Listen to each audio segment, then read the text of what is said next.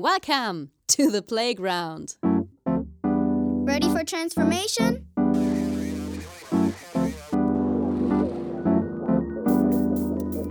Modcast, the Masters of Transformation podcast. Who says that doesn't work? And here is your host, Ingo Stoll. Die entscheidende Frage ist, wenn man es jetzt runterbrechen muss auf Entscheidungen und Strategien, was können wir eigentlich machen und wo stehen wir in dieser Welt?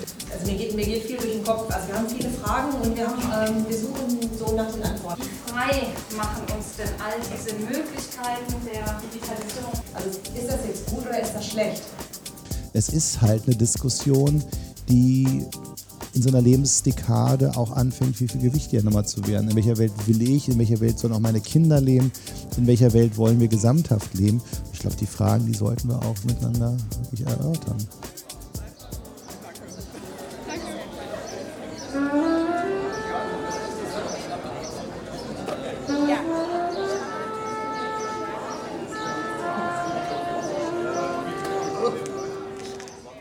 Ja, und damit hallo und herzlich willkommen zu einer Special Edition des Modcast. Heute als Event-Audiografie vom Hoffest der HR Pepper 2019. Und im Intro habt ihr es schon ausschnittweise gehört, was diesen besonderen Tag im wohl schönsten Hinterhof Berlins prägen sollte. Die ganz großen Fragen unserer Zeit. Und die gemeinsame Suche nach ersten Antworten.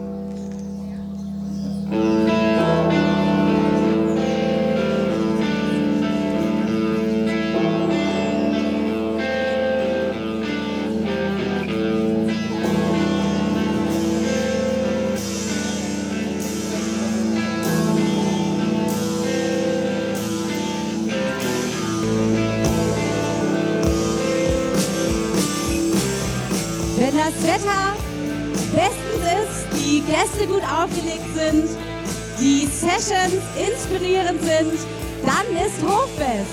Hoffest bei HR Pepper. Herzlich willkommen im wohl schönsten Hinterhof Berlins. Bitte begrüßen Sie Ihre Moderatoren. Hier kommen Kerstin Brotmann und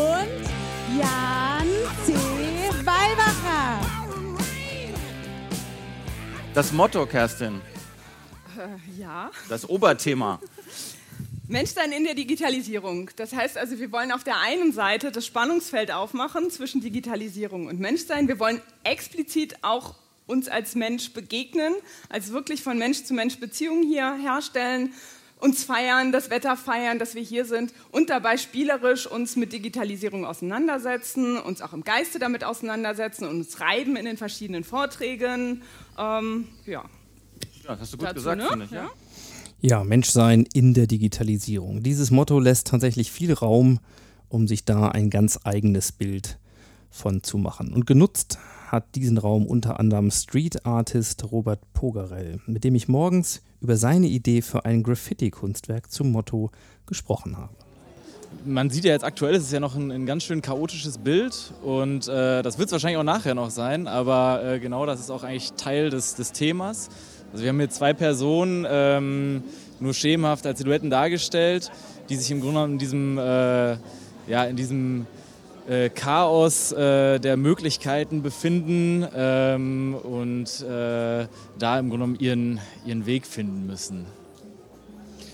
Und hast du eine Fantasie, wie der aussehen könnte? Die, äh, das Ergebnis, die Möglichkeiten. Der Weg. Der Weg. Ja, der Weg ist das Ziel. Ne? Ähm, ich glaube, äh, ich, ich tue mein Bestes, das Ganze möglichst äh, neutral oder auch mit einem gewissen positiven Touch auf das ganze Thema Digitalisierung nachher darzustellen. Und dass es nicht wie ein großer Albtraum aussieht. Ähm, ich glaube, äh, ich, ich sehe es mehr als, als ein Abenteuer und äh, eine ja, Veränderung.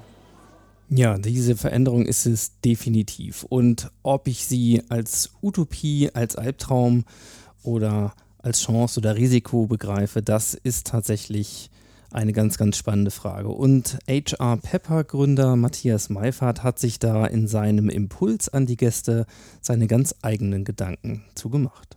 Aber das ist die Kernfrage, die uns alle im Moment beschäftigt. Wie schaffen wir es, Organisationen zukunftsfähig zu gestalten, damit sie die digitalen Herausforderungen gut gestalten können? Und die Antwort, die wir zumindest geben, HR Pepper, aber ich glaube viele von euch genauso, die heißt verkürzt, gib den Menschen mehr Freiheit in der Organisation, gib ihnen mehr Raum, glaub mehr an den einzelnen Menschen, dann hoffen wir, dass die mehr mit beitragen werden zur Zukunft der Organisation. Wie wir das auch immer nennen, ob das Scrum, ob das Workout Loud, ob das Agile, ob das wie das Muster, das, die, die, das Ritual sich nennt, ist eigentlich egal. Die Grundfigur dahinter ist immer wieder das. Wie schaffen wir Freiheit für den Einzelnen? Wie emanzipieren wir den Einzelnen in einer Organisation, damit er eben mehr Positives beiträgt? Wenn ihr dem soweit erstmal folgt, dann kommt es jetzt zu meiner Ambivalenz, warum ich eigentlich mich hier echauffierend äußern möchte an der Stelle. Denn ähm, das Problem ist, wir tun das alles im besten Gewissen und Vertrauen darauf, dass es gut ist, was wir da tun. Dass wir dem einzelnen Organisationen diesen Raum geben, dass daraus immer bessere Zukunftslösungen entstehen. Was wäre denn, wenn diese Zukunftslösungen gar nicht der Freiheit dienlich sind, sondern der Unfreiheit? Was wäre denn, wenn wir Freiheit in Organisationen geben, damit am Ende Muster entstehen, die Unfreiheit produzieren für den Einzelnen oder für die Gesellschaft oder für Gruppen von Menschen? Das ist eine Perspektive, die mich sehr beschäftigt. Die klingt jetzt total pessimistisch und irgendwie auch fatalistisch. Und wahrscheinlich würde man sagen, Unternehmensberater, so einen Quatsch erzählt, den darf man irgendwie gar nicht mehr beschäftigen, weil den kaufe ich doch eher ein dafür, dass er mir Antworten in eine andere Richtung liefert. Aber ich finde die Reflexion relevant. Wir müssen darüber nachdenken, was das eigentlich heißt. Kann das so sein, dass die Freiheit, die wir dem Einzelnen geben, am Ende dazu führt, dass wir Unfreiheit ernten. Ich bin fest davon überzeugt, dass es richtig ist, Menschen, Organisationen Freiheit und Räume zu geben.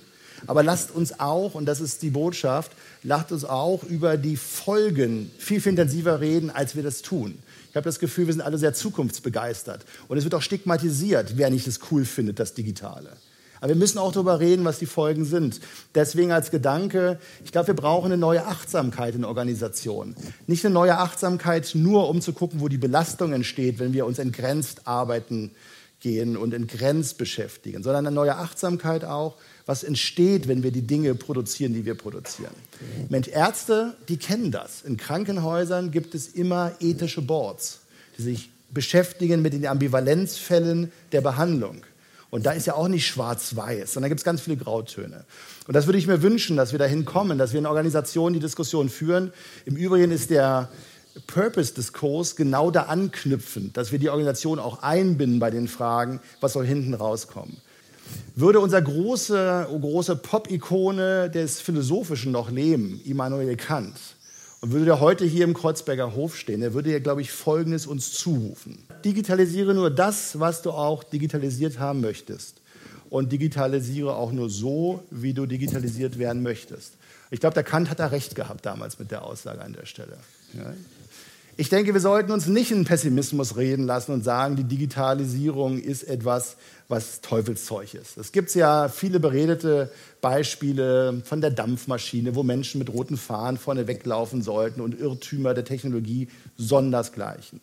Aber wir sollten uns schon sehr, sehr bewusst sein, was die Verantwortung ist. Und wirklich in Organisationen anfangen, diesen, diesen Wirkdiskurs zu führen, weil ich denke, das ist etwas, was bedeutsam ist, dass am Ende es nicht heißt, wir haben Freiheit in Organisationen letztendlich gesät, um Unfreiheit für den Einzelnen und die Gesellschaft zu produzieren. Das würde ich gerne mit uns vermeiden und in diesem Sinne einen fröhlichen und intensiven Diskurs heute über diese und andere Fragestellungen. Vielen Dank. Ja, mit diesem Impuls hat Matthias Meifert durchaus für Nachdenklichkeit gesorgt im Publikum und das kann man sich sicherlich zum Beginn eines solchen Hoffestes auch ganz grundsätzlich anders vorstellen. Deswegen wollte ich gerne danach von ihm wissen, warum er sich dafür entschieden hat. Das war in der Tat eine lange Abwägung, weil normalerweise war ich in den letzten fünf Hochfesten derjenige, der einfach ein bisschen lustige Stimmung gemacht hat und bedankt habe, wie viele gekommen sind und dann in den Tag so gegangen. Ähm, zum einen, das ist sehr persönlich, mich beschäftigt das schon. Ich bin Vater von zwei Kindern und ich mache mir schon Gedanken, wie das weitergeht mit unserer Zivilgesellschaft durch digitale Verwerfung, die wir aktuell erleben. Zum anderen ist diese Ambivalenz, dass wir wirklich auf die Freiheit des Individuums ziehen in Organisationen, um mehr Innovationen zu generieren und diese Innovationen dann möglicherweise tatsächlich so dysfunktional wirken, wie wir das heute mehrfach diskutiert haben. Das ist etwas, was natürlich ein Paradoxum ist, was wir irgendwie auflösen müssen. Und die Antwort haben wir ja eigentlich heute gegeben. Das ist ein verantwortungsvoller Umgang damit. Das ist eine, eine neue Ethik oder einfach eine normale Ethik des, des Handelns. Und ich habe es ja genannt, eine neue Achtsamkeit des Handelns, wirklich hinzugucken, was sind denn die Folgen unseres Handelns, wenn wir so innovieren, wie wir innovieren. Und das Schwierige ist halt, wir wissen halt nicht am Ende, wie die Folgen tatsächlich sein werden. Und das macht, glaube ich, an dem Punkt sehr demütig. Die technischen Möglichkeiten werden von Tag zu Tag vielfältiger. Aber was machen sie mit dem Menschen heute und in der Zukunft? Schöne neue Welt? Der Tech-Startup-Investor und Autor Benedikt Herrles hat sich in seinem Vortrag, warum wir die Kontrolle über den Fortschritt nicht verlieren dürfen, genau damit auseinandergesetzt. Und er hat uns vor allen Dingen einen Einblick gewährt in das, was er in seiner Arbeit in den Laboren und in den Innovationszentren alles gesehen hat und daraus auch seine ganz eigenen Schlüsse gezogen. Und diese Arbeit, die bringt einen sozusagen an die, an die Graswurzel des, äh, des Fortschritts, an ähm, die Orte, wo der Wandel passiert. Und das Interessante ist, dass die Zukunft natürlich nicht über uns kommt wie ein einfaches Software-Update. Die entsteht eben im Kleinen, in in Forschungsinstitutionen, in Laboren oder eben in Unternehmensgründungen. Und was ich da in den letzten Jahren gesehen habe, das hat mir ehrlich gesagt ein bisschen Angst gemacht. Nicht die Technologie an sich hat mir Angst gemacht, nicht die Innovation an sich hat mir Angst gemacht, die ich dort gesehen habe, sondern die Naivität, mit der wir in ein ja, technologisch radikal anderes Zeitalter marschieren. Wer hat schon mal von Ginkgo Bioworks gehört? Genau, niemand? Das wundert auch nicht. Ähm, niemand hat jemals davon was gehört, ist aber gut finanziert. 430 Millionen Dollar Venture Capital, unter anderem von Bill Gates. Und ähm, was Ginkgo Bioworks macht, ist auf der Webseite schon zu lesen, nämlich Biology by Design. Also das wäre für viele von uns wahrscheinlich eine, fast eine Antithese gewesen. Äh, Biologie und Design klingen irgendwie sehr, sehr unterschiedlich, aber genau darum geht es. Bei Ginkgo werden aus Biologen Designer, Sie entwerfen organische Innovationen, also künstlich veränderte Proteinen, Proteine, Aminosäuren, ganze Bakterien, Viren, die dann eingesetzt werden in der, bei der Herstellung von Lebensmitteln, in der Pharmazie natürlich, aber auch in industriellen Anwendungen, um beispielsweise neuartige Materialien herzustellen. Und das kann man sich tatsächlich so vorstellen, dass dort Biologen am Computer die Fachwelt spricht von in silicio, also weder in vivo noch in vitro, sondern in silicio, diese organischen Strukturen entwerfen. Da gibt es auch fantastische Softwareprogramme mittlerweile nur für genau das. Und diese organischen Innovationen, die werden dann in sehr stark automatisierten Laboren erschaffen. Das heißt, das Stichwort Laborautomatisierung, da gibt es Laborroboter, die dann eben diese, sagen wir mal, künstlichen Aminosäuren oder manipulierten Aminosäuren ähm, kreieren und dann werden sie an die Kunden ähm, ausgeliefert. Wir sprechen heute von Industrie 4.0, aber vielleicht ist die Industrie 5.0 der nächste Schritt sozusagen eine biologische Revolution.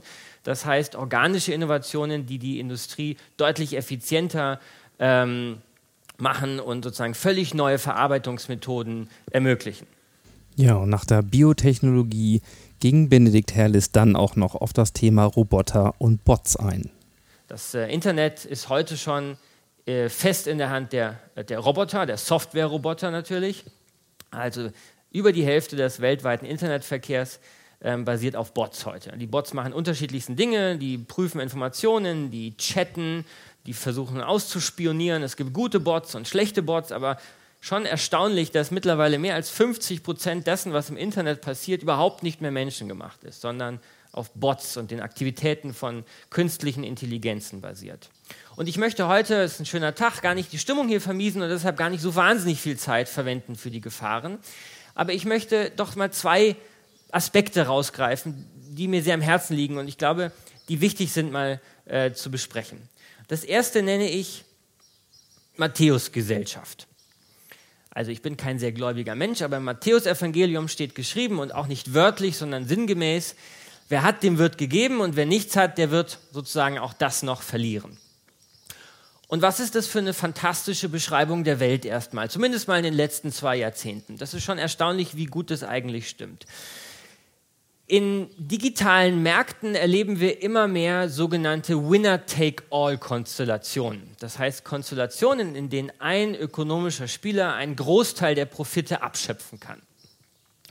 Und Grund dafür sind die sogenannten Netzwerkeffekte. Also warum gibt es nur ein LinkedIn, nur ein Facebook? Weil der Wert eines Netzwerkes überproportional mit der Anzahl seiner Mitglieder steigt. Und ähm, das ist auch der Grund, warum, wenn wir uns jetzt überlegen würden heute, dass wir ein konkurrierendes Facebook aufmachen würden, wir keine Chance hätten. Wir hätten keine Chance, weil, Netz, weil Facebook so groß ist, dass sozusagen die Gravitation, die Anziehungskraft dieses digitalen Superplaneten Facebook so mächtig ist, dass Konkurrenten keine Chance mehr haben.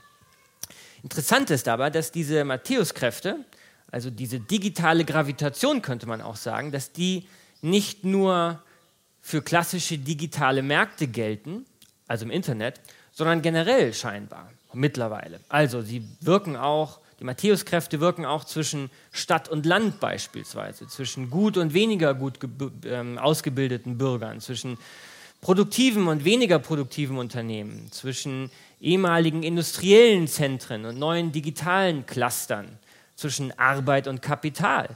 Überall gilt irgendwie zunehmend, wer hat, dem wird gegeben und wer den schlechteren Start hinlegt, der hat es immer schwerer aufzuschließen.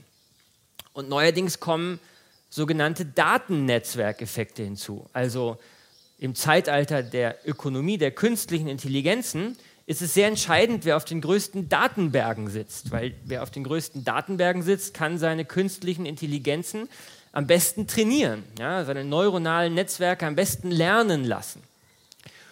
Und das bedeutet, dass er die besten Softwareprodukte bauen kann, die auf Basis von künstlicher Intelligenz funktionieren. Und weil es die besten Softwareprodukte sind, werden sie anschließend von den meisten Menschen benutzt, von den meisten Kunden. Die hinterlassen dann wiederum die meisten Daten.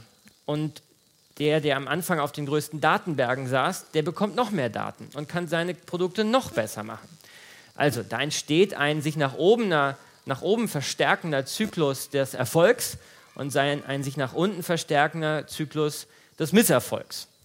Und das ist kein Science Fiction, das ist Gegenwart, weil das haben wir bereits erlebt im Bereich der Infrastruktur für künstliche Intelligenzen. Es gibt heute schon eine Art KI-Oligopol, kann man sagen. Da sind Spieler drin wie Baidu, wie Tencent aus China, natürlich Google, IBM, Amazon, ein paar Spieler. Es ist kein einziges europäisches Unternehmen dabei. Das heißt nicht, dass europäische Firmen nicht in der Lage wären, Softwareprodukte zu bauen, die auf Basis von künstlicher Intelligenz funktionieren, selbstverständlich, aber die Infrastruktur, sozusagen das Fundament dieser neuen KI-Industrie, das kommt nicht aus Europa und das wird auch nicht mehr aus Europa kommen. Dieser Zug ist meines Erachtens nach komplett abgefahren. Ähm, wir gehen völlig ohne Plan, völlig ohne Vision in ein radikal anderes technologisches Zeitalter, in eine Zeitenwende, nicht in eine Digitalisierung, sondern in eine Zeitenwende und wissen eigentlich gar nicht, wo wir da landen wollen.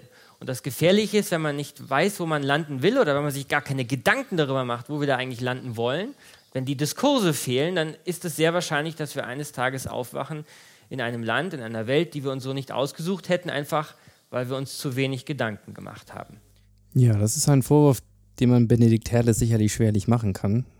Aber man hat es im Rund dann schon gesehen. Das waren sehr viele, sehr intensive Gedanken und natürlich auch viel Reflexion über potenzielle Gefahren. Ein Pessimist ist er aber nicht, das hat er gesagt. Also woher kommt die Vision, seine Vision für die Zukunft? Ich möchte heute schließen mit einem tatsächlich sehr einfachen Gedanken, nämlich wer, wenn nicht wir, kann sich doch eigentlich um das alles kümmern? Ähm, wenn wir ehrlich sind, dann ist der Zug der technologischen Erneuerung, die Front der technologischen Innovation ja längst abgefahren. Nach China, in Silicon Valley. Aber wir können doch eigentlich so eine Art gesellschaftliches Silicon Valley werden. Und tatsächlich wer, wenn nicht wir, weil uns geht es wirtschaftlich gut.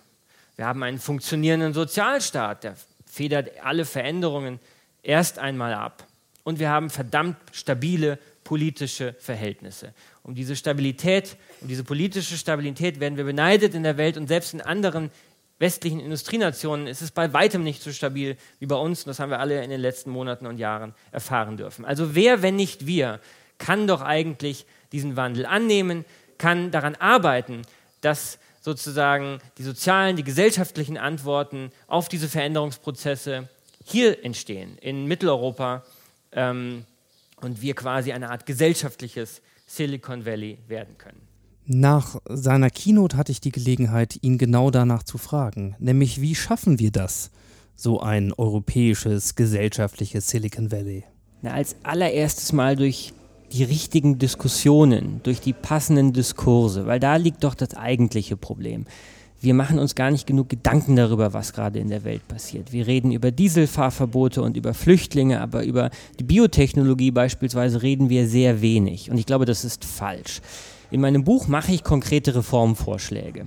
Aber ich glaube, noch wichtiger als konkrete Maßnahmen, die man jetzt vorschlagen könnte, ist tatsächlich einfach mal eine höhere Awareness, würde man im Englischen sagen, äh, zu schaffen für das, was da gerade passiert. Ich glaube, das ist sozusagen eher meine Mission, wenn man das überhaupt so be äh, bezeichnen möchte. Ich glaube, wir brauchen die richtigen Diskurse. Ähm, ich bin nicht derjenige, der alle perfekten Lösungen hat. Habe ich nicht, natürlich nicht. Wäre auch anmaßend, wenn ich das behaupten würde. Aber ich glaube, ähm, ich kann vielleicht an der einen oder anderen Stelle den einen oder anderen Leser oder Zuhörer zum Nachdenken bringen. Und wenn ich das geschafft habe, dann habe ich mein Ziel erreicht. Ja, ich vermute mal, ein ähnliches Ziel hatte dann auch der nächste Redner, nämlich Professor Julian Niederrümelin, der auf das Thema digitaler Humanismus eingegangen ist. Und zwar als Philosoph. Ja, was ist Humanismus?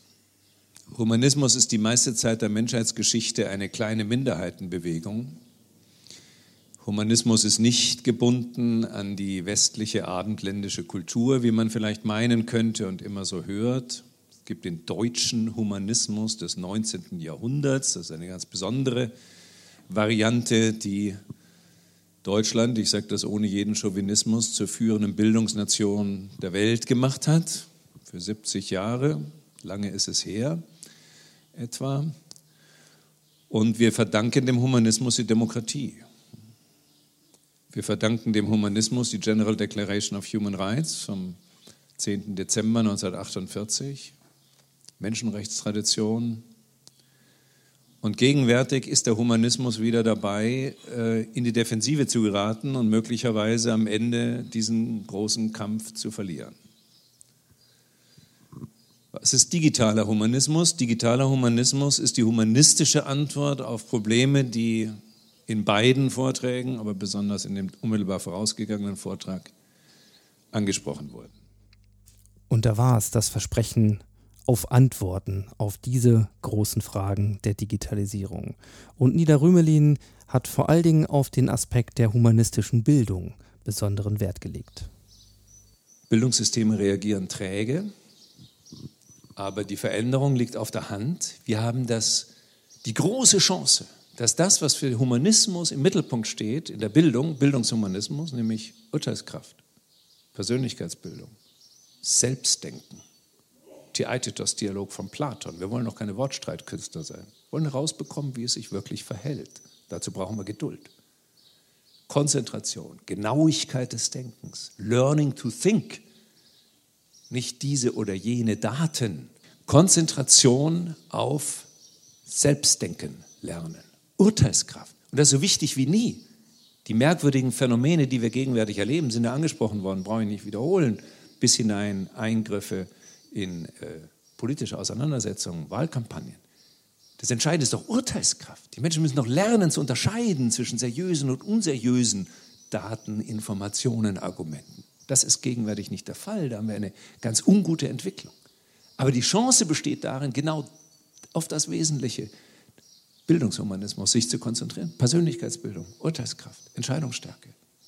Wir müssen uns überlegen, was wir wollen. Das ist die humanistische Botschaft. Wir sind verantwortlich und Menschen sind nie Instrumente allein, sondern sie sind es, die mit Urteilskraft, Wertorientierung, Respekt mit diesen digitalen Möglichkeiten umgehen müssen, um ihre eigene Identität und ihre eigene Zukunft zu gestalten. Und was gegenwärtig passiert in den beiden Polen, das eine ist die rein kommerziell getriebene Form der Digitalisierung von großen Konzernen, Monopolisten. Und das andere, über die wurde gar nicht gesprochen, ist die staatsgeleitete Instrumentalisierung der Digitalisierung zur Kontrolle. Citizen Score ist ein unheimliches Projekt im konfuzianischen Geist, in Anführungszeichen, unter Missbrauch des Konfuzianismus, auch eine humanistische Bewegung, zur Kontrolle und Manipulation einer großen Bevölkerung von 1,3 Milliarden Menschen, die sogar dort auf relativ wenig kulturellen Widerstand stößt.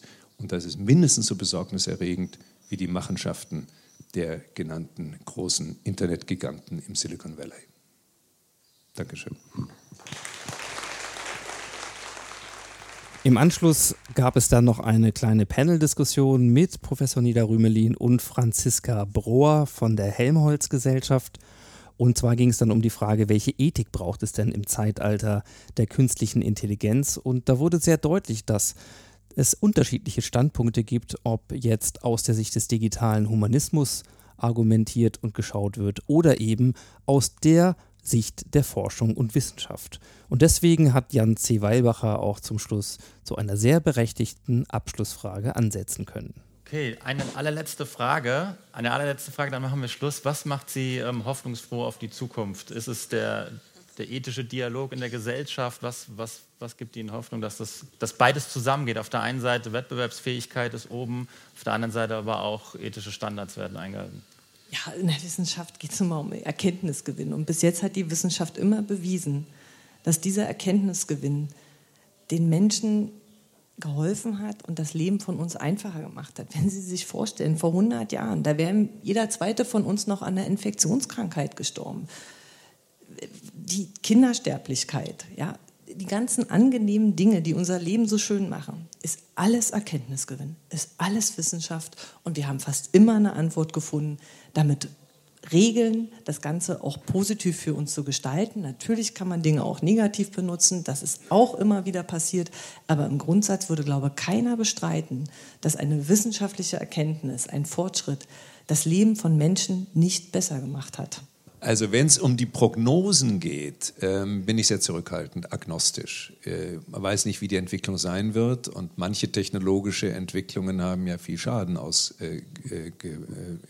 Äh, äh, ich bin in dem Sinne optimistisch, dass ich äh, uns zutraue, äh, dass wir diese Entwicklung so gestalten, dass die Potenziale wirklich genutzt werden für menschlichen Fortschritt.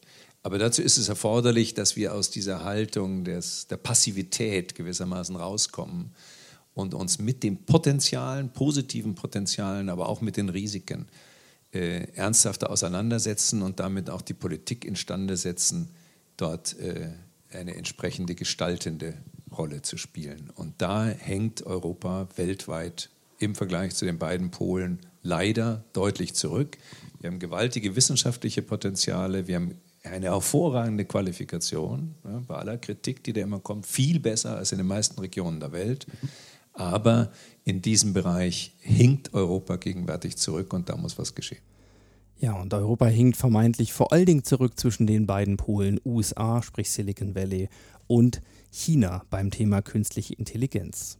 Und dieses Thema KI zog sich wirklich wie ein roter Faden durch ganz, ganz viele Vorträge, Sessions und auch Gespräche zwischen den Gästen, so dass es durchaus sinnvoll erscheint, hier auch auf dem Hoffest einen Raum für zu schaffen, um nochmal klarer zu machen, was KI eigentlich wirklich bedeutet, was es kann und was es nicht kann. Einen ersten Ansatz hierzu auch mal eine Definition zu geben, wurde dann im Gespräch mit Janzi Weilbacher und Dr. Sebastian Wiczorek von SAP möglich. gibt ja ähm, so zwei Begriffe, die immer wieder genannt werden. Zum einen KI und das andere ist maschinelles Lernen. Kann man das synonym verwenden oder ähm, ist das ein Unterschied? Also ich sitze selber in der ähm, Enquete-Kommission für künstliche Intelligenz, die vom Bundestag ins Leben gerufen worden ist. Ähm, und das ist tatsächlich eine der, der Sachen, die ich diese Woche auch wieder heiß diskutiert habe mit den, äh, mit den anderen Experten. Was ist die Definition von KI? Jetzt gibt es immer die, äh, die Professoren, die Forscher, die dann eine äh, ganz spezielle Meinung davon haben, was es ist und was es nicht ist. Was man äh, verstehen muss, ist traditionell, oder was ist, wie programmieren wir? Wir, haben, wir definieren als Menschen Regeln.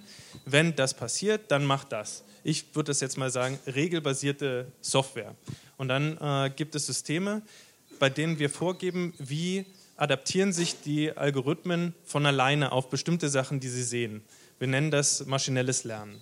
Jetzt gibt es Leute, die sagen, äh, manche regelbasierten Systeme, wo, wo, Experten bestimmte Regeln definiert haben, gehören zu KI dazu. Andere sagen, nee, nur das, was äh, selbstadaptiv ist, äh, ist künstliche Intelligenz.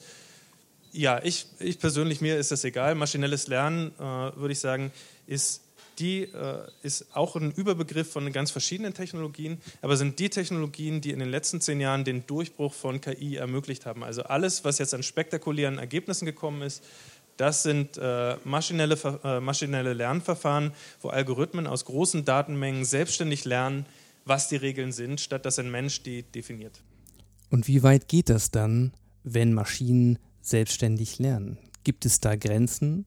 Was für Bilder existieren da und auch möglicherweise, was für konkrete Vorstellungen haben wir dabei im Kopf? Es gab am frühen Vormittag eine sehr spannende Session dazu. Da ging es um die Frage mehr Empathie per App, von den Grenzen oder Nichtgrenzen der Technologisierung, unter anderem mit Luise Kranich vom Forschungszentrum Informatik. Und dabei wurden dann auch aus dem Publikum sehr, sehr interessante Fragen gestellt. Je empathischer diese künstliche Intelligenz wird, ist es dann nicht so, dass das eine Einladung ist, das kritische Urteilsvermögen zu reduzieren? Also erstens ist es nicht so, dass es nicht früher auch schon eine gewisse Leichtgläubigkeit oder Hörigkeit gegeben hätte. Ne? Da hat man, glaube ich, was in der Zeitung steht oder was am Stammtisch verbreitet wird. Und jetzt sind es sozusagen eher, die, eher andere Medien, die uns gefühlt Wahrheiten kolportieren.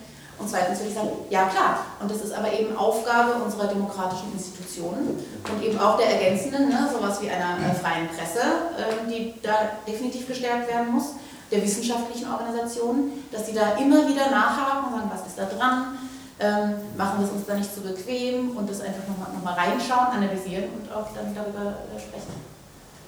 Das ist aber keine, keine technische Frage. Ne? Das ist eine Frage, wie, wie wir eben diesen Diskurs gestalten, der so oft eingefordert wird.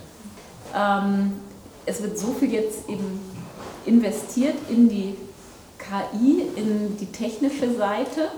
Und wir merken aber immer wieder, eigentlich die Sollbruchstelle ist die menschliche Seite. Und eigentlich da müsste genauso oder noch mehr eben auch rein investiert werden. Was macht das mit uns? Wie, ne, also nicht nur Mensch und Maschine Interface und wir konzentrieren uns auf die Maschine, sondern eigentlich eben auch auf den, auf den Menschen. Ja. Ne, was, was kommt auch wieder zutage in dieser Interaktion über uns und wo, woran müssen wir dann auch, oder was hat es für einen Impact und ähm, ja, was gibt es da auch noch zu erforschen?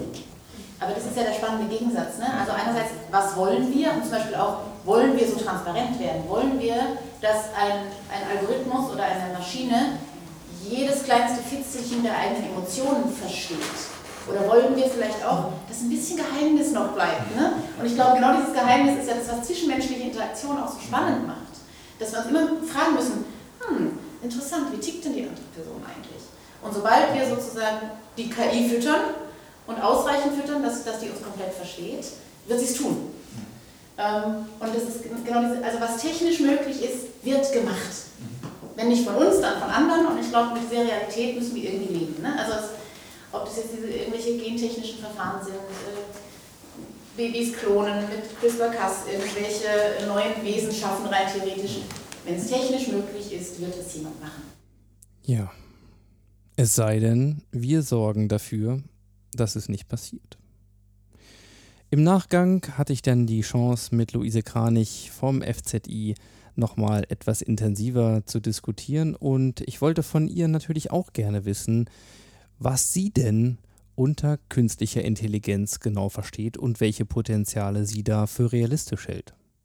Und wenn wir aber sozusagen aus der, aus der technischen Sicht draus, drauf schauen auf KI, ähm, dann ist es sehr viel nüchterner, weil wir sagen, also wir unterscheiden zwischen starker und schwacher KI. Und diese ganzen Science-Fiction-Formate spielen eigentlich immer mit der starken KI. Die KI, die alles kann. Und ähm, da sind wir aber heute noch nicht. Und es gibt so ein, eigentlich in der Wissenschaft so eine Art Konsens, dass wir da auch in den nächsten 50 Jahren vermutlich nicht hinkommen.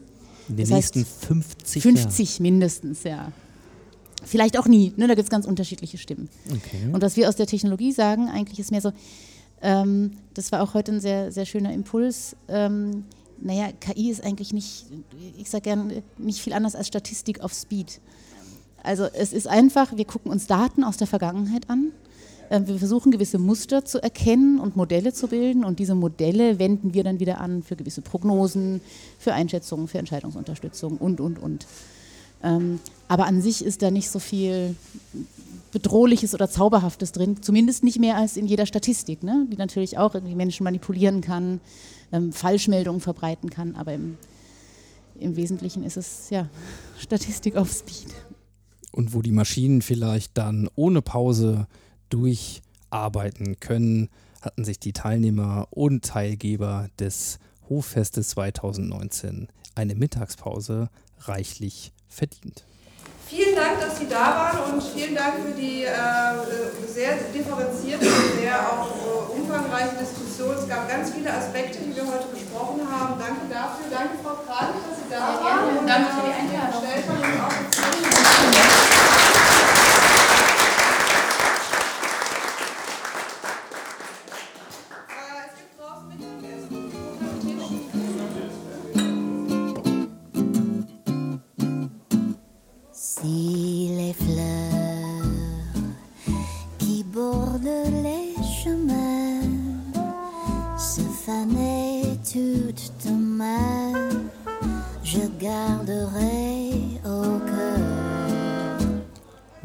Mittagspause. Ja, eine hervorragende Gelegenheit für mich, mal ein bisschen rumzuwandern und den einen oder die andere mal zu fragen, was sie denn über den Vormittag so mitgenommen haben und wie die Stimmung ist. Ja, ähm, ich fand es äh, sehr spannend bisher. Ein, ähm, eine Erkenntnis, die mir ja, so gekommen ist, dass eigentlich künstliche Intelligenz Statistik on Speed ist, fand ich eigentlich ganz interessant. Und so die Idee, dass man, oh, vielen Dank, hier kommt gerade mein Erdbeerkuchen, dass man das Algorithmen nicht im Detail verstehen muss oder programmieren muss, aber dass man irgendwie so das Grundgerüst verstehen muss, um auch ähm, dann verstehen zu können, welcher Bias damit verbunden ist und entsprechend entgegenwirken zu können. Das fand ich bisher ganz interessant. Immer wieder diskutieren wir eigentlich eher ein Thema Mensch statt Digitalisierung oder Mensch statt Technik. Ähm, macht uns die Technik arbeitslos? Und diese Diskussion, die wir vor allem im Zusammenhang mit KI führen, ähm, ist immer so polarisierend. Und deshalb finde ich dieses Motto so schön, Menschsein in der Digitalisierung. Also was bedeutet das eigentlich auch mit Digitalisierung? Denn die geht nicht weg, Mensch zu sein und Mensch zu bleiben und den Faktor Mensch eigentlich viel, viel mehr zu betonen. Denn Mensch mit digitalen Hilfsmitteln ist eigentlich genau das, was ich glaube, was uns eine positive Zukunft bescheren kann. Ich bin ja grundsätzlich Optimist. Diese Eigenschaft teilt Alexander Kluge wahrscheinlich mit den allermeisten Gästen des Hoffestes und natürlich auch mit dem Audiografen, der sich dann in der Mittagspause noch ein bisschen weiter bewegt hat und zwar unter anderem in das sogenannte Lab, bei dem es noch einige Ausstellungen gab und auch spannende Gespräche mit einigen Ausstellern.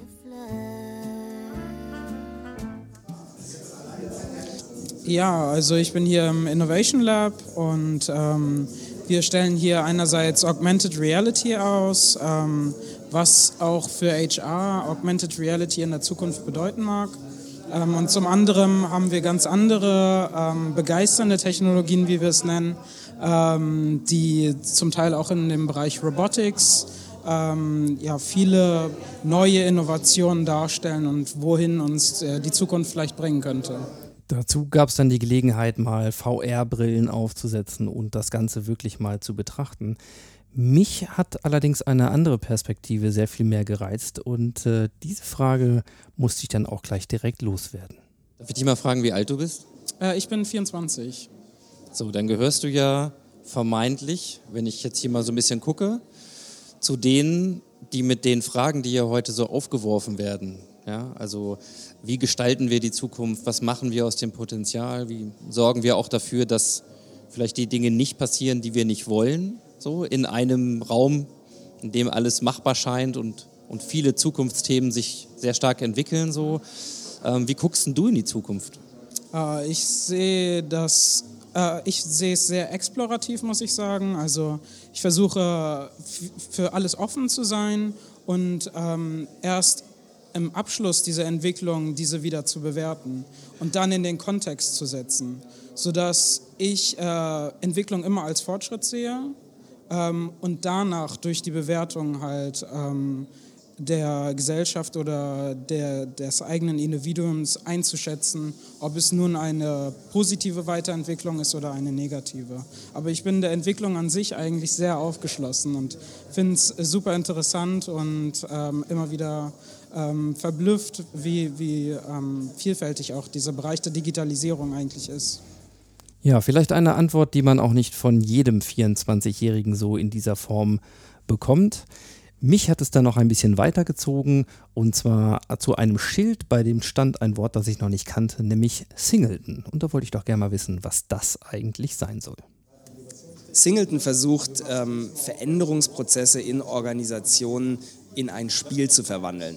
Nicht in einen Plan, nicht in eine Schulung, sondern wirklich ein Spiel. Also ein äh, Schutzraum, in dem man sich erproben kann, Neues ausprobieren kann und eben auch Veränderungen tatsächlich ausführen kann. Und Singleton tut das, indem es äh, sich auf das eigene Smartphone installiert und äh, verschiedene kleine Aufgaben, sogenannte Mikrointerventionen, ähm, mir ausspielt, die ich auswählen kann und die mir dann helfen, ähm, Change-Prozesse tatsächlich im Alltag zu integrieren.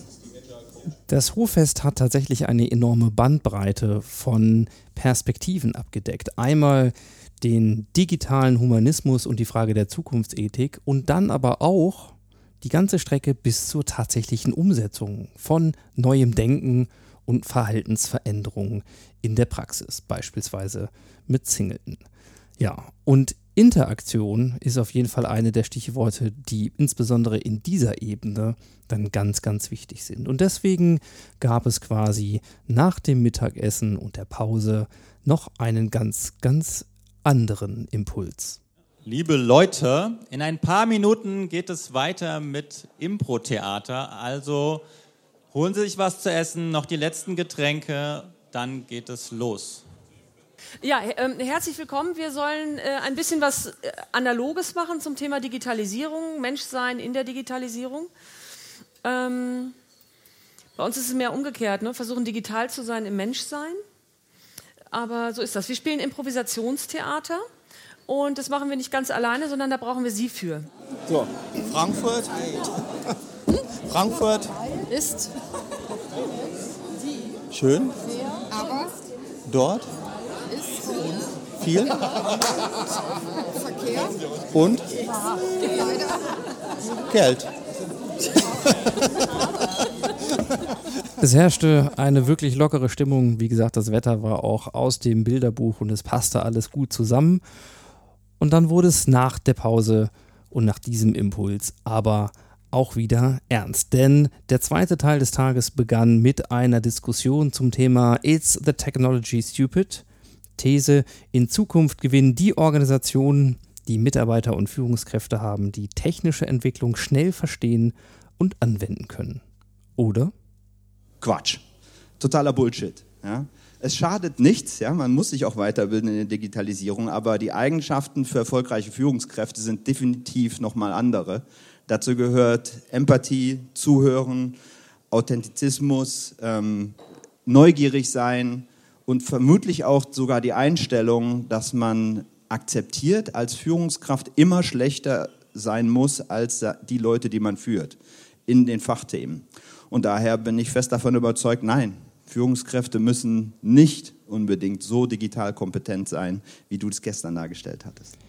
Ja, soweit Karl-Heinz Reitz vom Computer Center, der sich so ein bisschen auf die Fahnen geschrieben hat, hier das Känguru zu machen. Und zwar, wer die Känguru-Chroniken von Marc-Uwe Kling kennt, der weiß, dass das Känguru erstmal grundsätzlich dagegen ist. Ja, mm, eine ganz andere Meinung dazu, wie wichtig es ist, wirklich Technologie auch zu verstehen, äh, hat Daniel Mühlbauer eingenommen von Function HR. Ähm, gleichzeitig ist es aber wichtig, dass wir, dass wir uns klar machen, dass diese, diese Zwei-Welten-Theorie fußt auf, einem ganz, auf einer ganz gewissen Überlegung, nämlich der Überlegung, dass das Werkzeuge sind. Diese Technologien sind Werkzeuge. Das ist eine Sache, die wird jeder sofort unterschreiben, der sich ein bisschen damit auseinandergesetzt hat. Und wenn man das jetzt mal in die reale Welt holt, dann ist das sowas wie ein Hammer zum Beispiel. Ein Hammer, den muss ich aber trotzdem irgendwie die Funktionsweise von diesem Gerät muss ich verstanden haben, damit ich weiß, was das macht und was es nicht macht. Ich muss mir auch überlegen, wo will ich, will ich den Nagel in die Wand hauen. Das kommt alles von mir, das kommt nicht vom Hammer. Der entscheidende Unterschied ist zu diesen neuen Werkzeugen, jetzt sagt der Hammer dir plötzlich, wo du den Nagel reinhauen sollst. Und jetzt musst du entscheiden, ob das stimmt. Der, der Hammer sagt dir plötzlich, hör mal, als du die letzten 300 Mal den Nagel da in die Wand gehauen hast, ähm, da hat das Bild nicht gehalten, ist runtergefallen. Und jetzt ähm, versuch doch mal weiter links, weil aus allen anderen Hammerschlägen in der Welt habe ich, ähm, äh, habe ich herausgefunden, dass links davon deutlich besser das Bild halten wird. Und jetzt muss man selber entscheiden, als derjenige, der den Hammer bedient. Wir reden noch nicht über den Fall, dass der Hammer selber sich bedient. Das ist die nächste Stufe der Technologie. Ähm, da muss man jetzt selber entscheiden, stimmt das denn? Stimmt das? Weiter links ist besser, stimmt das? Und wie will ich das entscheiden, ohne zu verstehen, wie der Hammer funktioniert? Das ist für mich eine völlig, das ist für mich, das, das passt nicht. Da passt es nicht zusammen. Und weil er gerade so gut dabei war, hat er gleich nochmal die Chance genutzt, um nachzulegen. Wir haben uns mit der Aufklärung aus ähm, paar hundert Jahre her, aus sowas wie einer religiösen irgendwie Leichtgläubigkeit befreit. Warum? Das ist die Befreiung aus der selbstverschuldeten Unmündigkeit. Die ist nicht passiert, sondern wir sind an Schulen gegangen. Äh, Schulen und Universitäten waren nicht mehr nur dem Klerus vorbehalten, sondern allen Menschen. Und die konnten sich weiterbilden, konnten verstehen, dass vielleicht das mit der Sonne und der Erde ein bisschen anders passiert, als die Kirche einem das vormacht, und dann ein neues Weltbild entwickeln. Das heißt, das kam über Verständnis, dass man sich befreit selber aus der selbstverschuldeten Unmündigkeit. Wir sind gerade wieder auf dem Weg, in eine Unmündigkeit, weil wir, weil wir eine Mehrklassengesellschaft technologischer Natur haben, weil bestimmte Leute sehr viel verstehen und zum neuen Klerus werden. Zum neuen Klerus, der diese Technologien tiefgehend versteht und andere abhängen kann und zwar sehr leicht abhängen kann. Aber wenn wir nicht begreifen, dass Fehlertermini eingebaut sind auf der mathematischen Ebene dieser Modelle, dann tun wir eben so, als würde man die Zukunft vorhersagen können. Und das kann man nicht. Mit Statistik nicht, mit Mathe nicht, gar nichts. Ehrliche Aussagen gab es nicht nur in den Panel-Diskussionen, sondern vor allen Dingen auch in den Sessions, wenn Unternehmens- und Konzernvertreter mal darüber gesprochen haben, wie es denn mit der digitalen Transformation bei ihnen wirklich aussieht. Und vor allen Dingen auch dort, wo es weh tut. Angelika Kambeck beispielsweise von Klöckner Co. hat in ihrem Statement ganz klar auch deutlich gemacht, was es bedeutet, wenn man Führungskräfte hat, die diesen Wandel nicht mitgehen wollen. Wir arbeiten natürlich auch mit kulturellen Brüchen. Das heißt, es gibt natürlich auch Menschen im Konzern, die verbieten, dass Mitarbeiter auf Jammer, da sage ich später noch zu, was zu oder auf der Digital Academy teilhaben. Und wir hatten kürzlich erst einen Niederlassungsleiter, den haben wir genau deswegen entlassen. Er hat gute Ergebnisse geliefert, aber die Kultur völlig blockiert. Habt ihr ihn entlassen? Weil er seinen Mitarbeitern verboten hat, auf Jammer zu gehen, was für uns eine ganz wichtige Bedeutung hat. Man muss sich das so vorstellen, wir hatten früher, ich bin jetzt achteinhalb Jahre da, gar keine Kommunikationstools weltweit. Nicht so wie tolle DAX-Unternehmen das haben. Dann fingen wir klassisch an mit CEO-Mails, mit Management-Formaten, wo alle Welt sich einwählen durfte. Und dann haben wir halt mit Yammer angefangen. Es ist sicherlich nicht die beste Lösung. Und das Ganze ist als Fehler passiert. Die IT hat es freigeschaltet. Und eine Stunde später waren 400 Leute online und wir konnten es nicht mehr stoppen. Und jetzt ist Yammer eigentlich, ob das Tool jetzt gut ist oder nicht, ist völlig egal. Es ist ein Boom. Also 6000 Leute von 8600 Mitarbeitern sind auf Yammer. Und damit durchbrechen wir natürlich dieses Mittelmanagement und die Kommunikation. Wenn dann natürlich ein Niederlassungsleiter kommt, du darfst da nicht dran teilhaben. Du kannst da zum einen es ein bisschen Netzwerken, ein bisschen kollegiale, äh, kollegialer Austausch, zum anderen ist es The Voice from the Top zu hören oder auch jetzt fangen die Leute langsam an, sich darüber über Ländergrenzen hinweg auszutauschen. Gestern fragte jemand in den US, wer hat Beams mit der und der Größe? Ich habe ja einen Kunden, wer kann mir helfen? Hatte ich gesehen, Kollege in Deutschland angerufen, ihr macht doch sowas in der Bearbeitung. Der hat ihm wieder gemailt. So, und wenn man natürlich so eine kraftvolle Beschleuniger-Tool verbietet, da muss man dann auch manchmal härter intervenieren. Sind eure obersten Führungskräfte auch auf Yammer? Ja, ja, klar. Auch der CEO? Der ist täglich drauf. Und ich kann auch als, wir, als normaler Mitarbeiter auch mal einen Kommentar äh, hinterlassen Absolut. bei ihm. Ja. Also es findet auch eine Kommunikation mittlerweile mit dem Vorstand und der Belegschaft statt darüber. In der Session Zukunft der Kompetenzen, Kompetenzen der Zukunft hat Annette Mahlmann von Oerlikon Textile dann auch Klartext gesprochen und zum einen dargestellt, welche Kompetenzen dann der neue Digital Hub als eigenes Startup äh, braucht, aber natürlich an der anderen Stelle auch, inwieweit das kollidiert mit dem bestehenden Kompetenzen-Set im Konzern. Und auch ganz ehrlich mal blicken lassen, woran dann Digitalisierung wirklich häufig noch scheitert. Also wir sind, ich sage mal so gerne, wir sind zwischen Baum und Borke. Wir sind eben nicht mehr und noch nicht. Und wir haben aber so ein bisschen mehr Tendenz zu noch nicht und haben auch alle Konzernerfahrung und wissen auch, was uns stört und wie wir es nicht mehr haben wollen. Also ich gebe ein Beispiel, wir, waren, äh, wir sind gerade dabei, ähm, mit einem ähm, nicht mehr Startup-Unternehmen ein neues HR-Tool einzuführen, also ein videobasiertes Interview, Viasto ist die Firma, ähm, tolles Tool. Aber das muss jetzt durch unseren Einkaufsprozess durch. Ich werde wahnsinnig. Und also eigentlich ist unsere Geschwindigkeit, wir wollen das jetzt, wir haben das gesehen, wir haben das bewertet, das wollen wir machen ab Montag. Mhm. Und Im Einkauf arbeiten natürlich bei uns total tolle Leute. ne? Also es ist ja großartige Menschen, aber wir merken, wir hängen dann doch noch wieder in Konzernprozessen drin. Und das, das schmerzt. Das ist so wie mit angezogener Handbremse. Annette Mahlmann war es dann auch, die in einer anderen Session ebenfalls nochmal sehr, sehr spannenden Einblick gegeben hat. Und zwar, als es um die Frage China, Vorbild für Deutschland in Sachen Technologie und Datenschutz ging. Bernhard Bartsch von der Bertelsmann Stiftung hat diese Session angereichert. Und äh, hier gab es auch nochmal sehr, sehr spannende Einblicke in durchaus extrem relevante Fragestellungen in der Praxis. und haben auch Entwicklungsabteilung, auch in ähm, China drüben. Unser Kern, unser Stammsitz ist aber in Remscheid, also in Bergischen Land in der Nähe ähm, von Köln. Und Themen, die uns jetzt aktuell gerade beschäftigen, ähm, sind, in China gibt es viel mehr Möglichkeiten, die in unseren, wenn unsere Anlagen in der Produktion eingesetzt werden, die genutzt werden können. Also ich kann viel mehr Daten über Mitarbeiter erfassen, was Produktivität angeht, was in Deutschland nie gestattet wäre. Und wir werden in der Lage dazu, die Sensoren so zu bauen und zu gestalten, dass ähm, wirklich äh, Performance ähm, ins kleinste Detail von Mitarbeitern an den Maschinen erhoben werden können, inklusive wer geht wie schnell. Andere chinesische Firmen machen das schon. Also wer bewegt sich wie schnell, wenn er durch eine Produktionsanlage geht, von A nach B, um einen Auftrag zu erledigen, das, was Menschen da tun müssen. Und ist es eigentlich schnell genug? Und geht er denn, äh, geht er, wie oft geht er denn auf die Toilette? Das kann man alles messen. Das, äh, die Sensoren und so, das ist überhaupt gar kein Problem. Und eine Frage, und wie gesagt, wir, wir sind gerade im Fragestatus, die Antwort darauf haben wir noch nicht. Weil jetzt sagen wir ganz platt, wir sind an der Börse notiert. Wir, unser Unternehmen gehört Menschen, die gerne Geld verdienen möchten, indem sie in unser, unser Unternehmen investieren. Und wir würden mehr Geld verdienen, wenn wir das mitmachen. Wir haben Fragen, an den Antworten sind wir gerade dran, die zu entwickeln. Also spannende Zeiten, aber es ist, es ist nicht so, dass man so die Antworten zack sofort hat und sagt, ja, die ist doch klar, ne? da haben wir ja immer, so, so machen wir das jetzt. Wollen wir schon ein bisschen ein paar Hirnwindungen nochmal rangehen.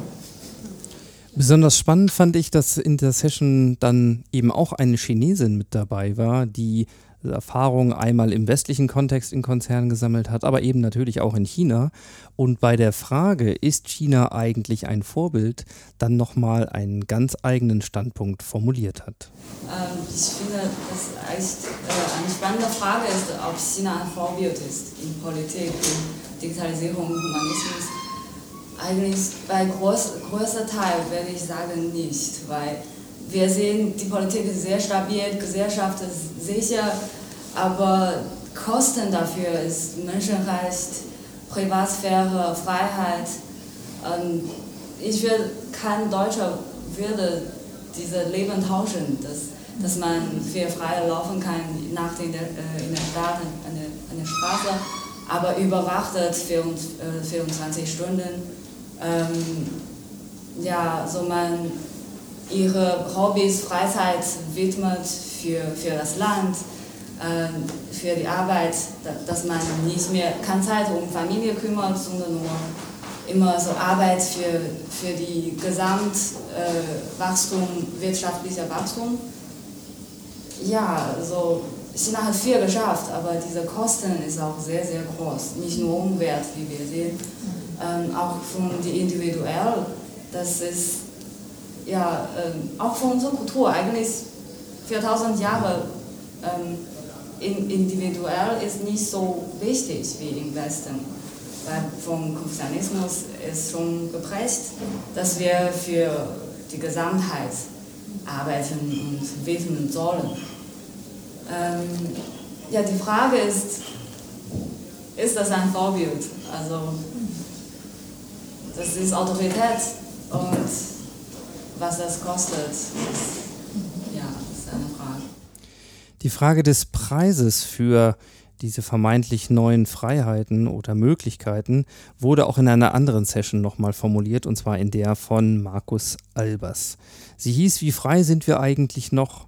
Digitale Nutzung zwischen Selbstverwirklichung und Abhängigkeit. Und hier ging es explizit um das Thema neue Arbeit.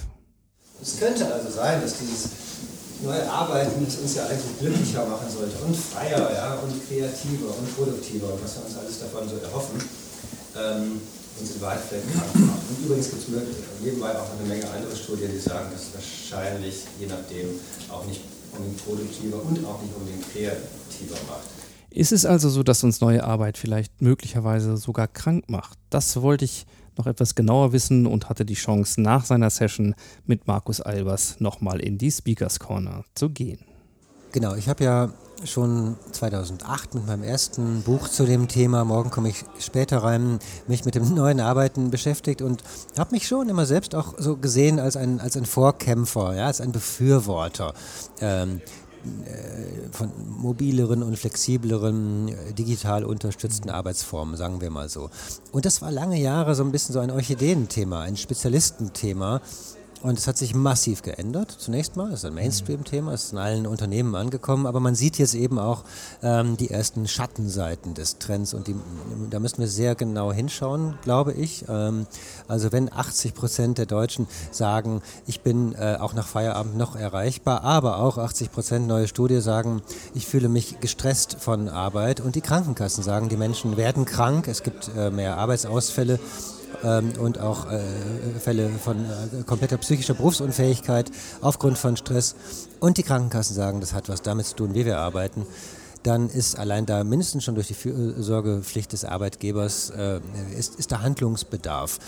Und die zweite Frage, die ich mir persönlich oft stelle, ist die, ähm, ob uns dieses neue Arbeiten, das uns ja nicht nur glücklicher und kreativer, sondern auch äh, produktiver machen sollte, ob es das wirklich tut. Ja? Denn wenn man guckt, was viele Unternehmen machen, ja, so, man sagt ja häufig Bricks, Bytes, Behavior. Bricks, sie bauen die Büros Richtung Großraumbüro um. Äh, Bytes, sie schaffen Kollaborationssoftware an und Behavior, es wird eine, eine, eine Kulturveränderung herbeigeführt, die eher eine Always-On-Kultur ist. Da muss man sagen, es gibt ziemlich viele Studien, die sagen, dass Großraumbüros problematisch sind. Es gibt ziemlich viele Studien, die zeigen, dass, Stichwort Kollaboration, es nicht immer Gruppen von Menschen sind, die die besten Ideen haben, sondern oft ist es der Einzige. Und ich glaube, dass wir so diesem Götzen der Kollaboration gerade vieles opfern, vor allem die Konzentration oder vielleicht sogar die Kontemplation. Und da nehmen wir uns gerade aus dem Arbeitsleben was ganz Wichtiges weg.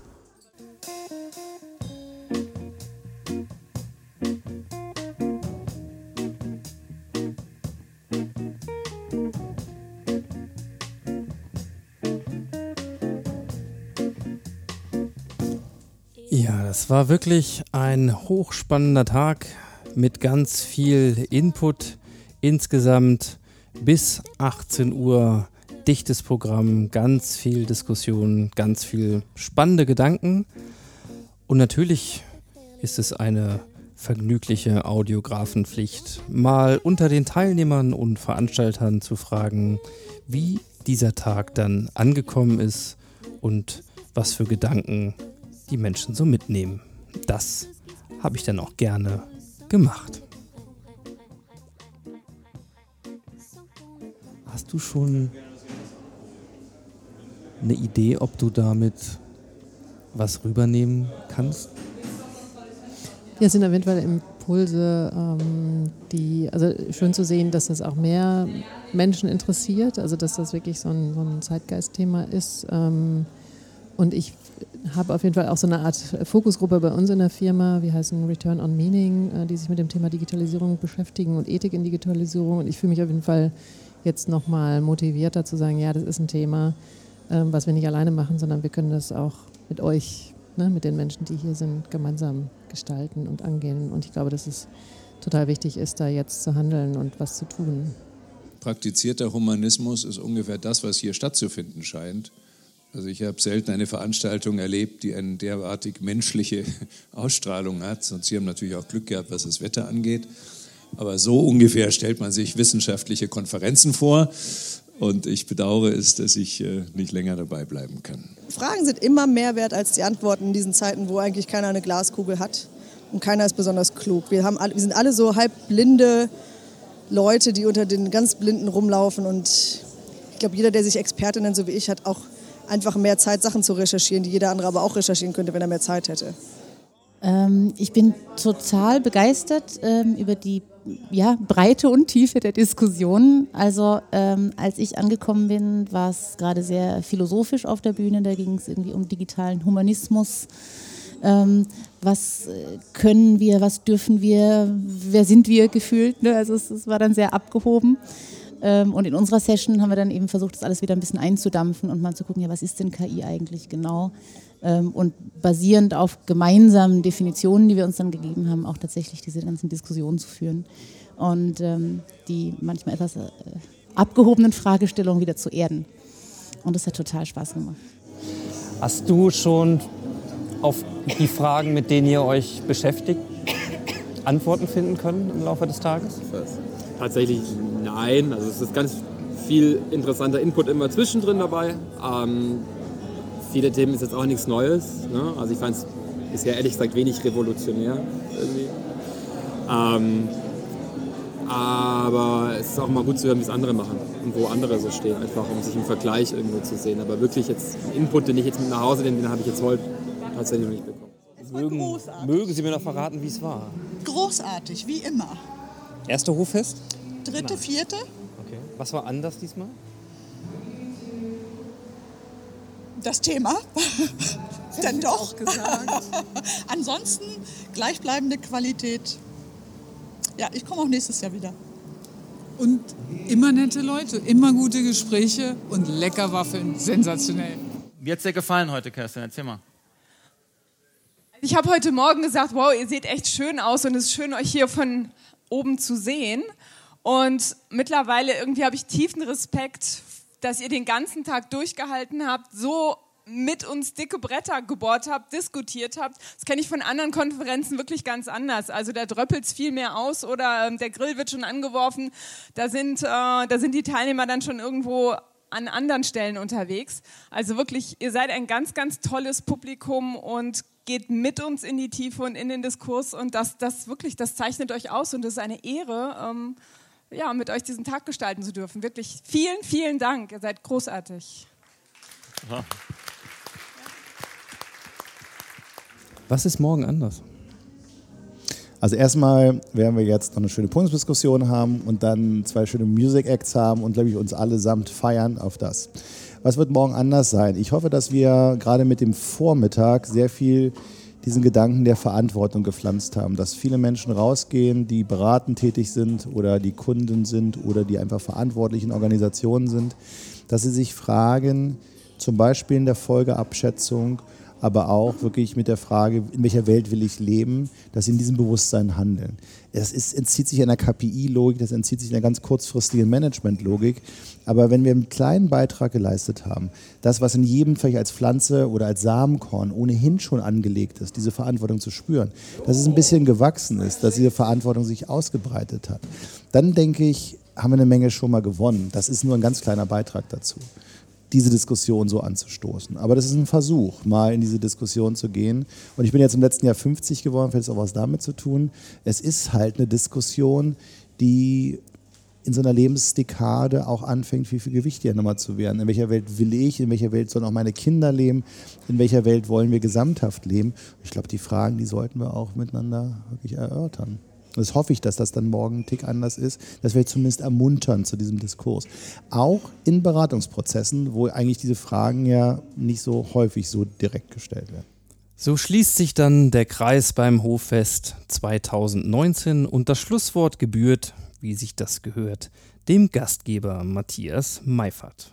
Und ich wurde draußen gefragt zum Podcast, ähm, was wird denn ab Montag anders sein? Und ich hoffe sehr, dass wir einen kleinen Beitrag, einen ganz minimalen Beitrag leisten konnten, Gesundheit, äh, ganz minimalen Beitrag leisten konnten, dass wir mit dieser Verantwortung da in die Welt gehen und dass wir tatsächlich der Frage nachgehen, in welcher Welt wollen wir wirklich leben? Weil die Frage hat mich heute sehr bewegt und wurde, glaube ich, mehrfach gestellt. Und wenn wir allesamt dort verantwortungsvoll mit umgehen können, glaube ich, dann tut sich da draußen auch was. Nicht sofort, aber bald. So soll es sein und die Tatsache, dass ihr diesen Podcast gehört habt, ist ein weiteres Kennzeichen dafür, dass der Diskurs sich fortsetzt da draußen. Und wie gesagt, wir haben es in der Hand und das war das Hoffest 2019 und diese Event-Audiografie. Und der Abend endete, wie sich das gehört. Musik bitte.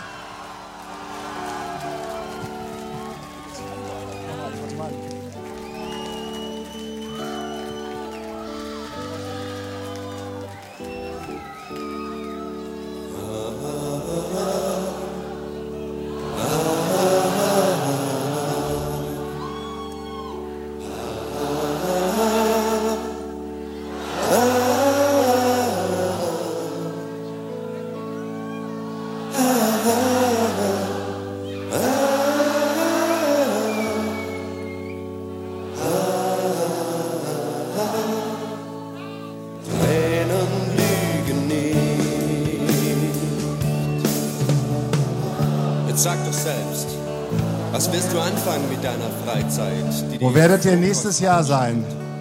Um diese Zeit, wenn es wieder sonnig und schön in Kreuzberg ist. Werdet ihr auch dabei sein wieder, wenn wir zusammen dann, wenn unser alles feiern? Glaubst du, das Glück liegt auf der Straße? Ja, ja. Und du brauchst es nur aufzuheben, wenn dir danach zumute ist. Nein, nein, mein Freund, Tränen lügen nicht.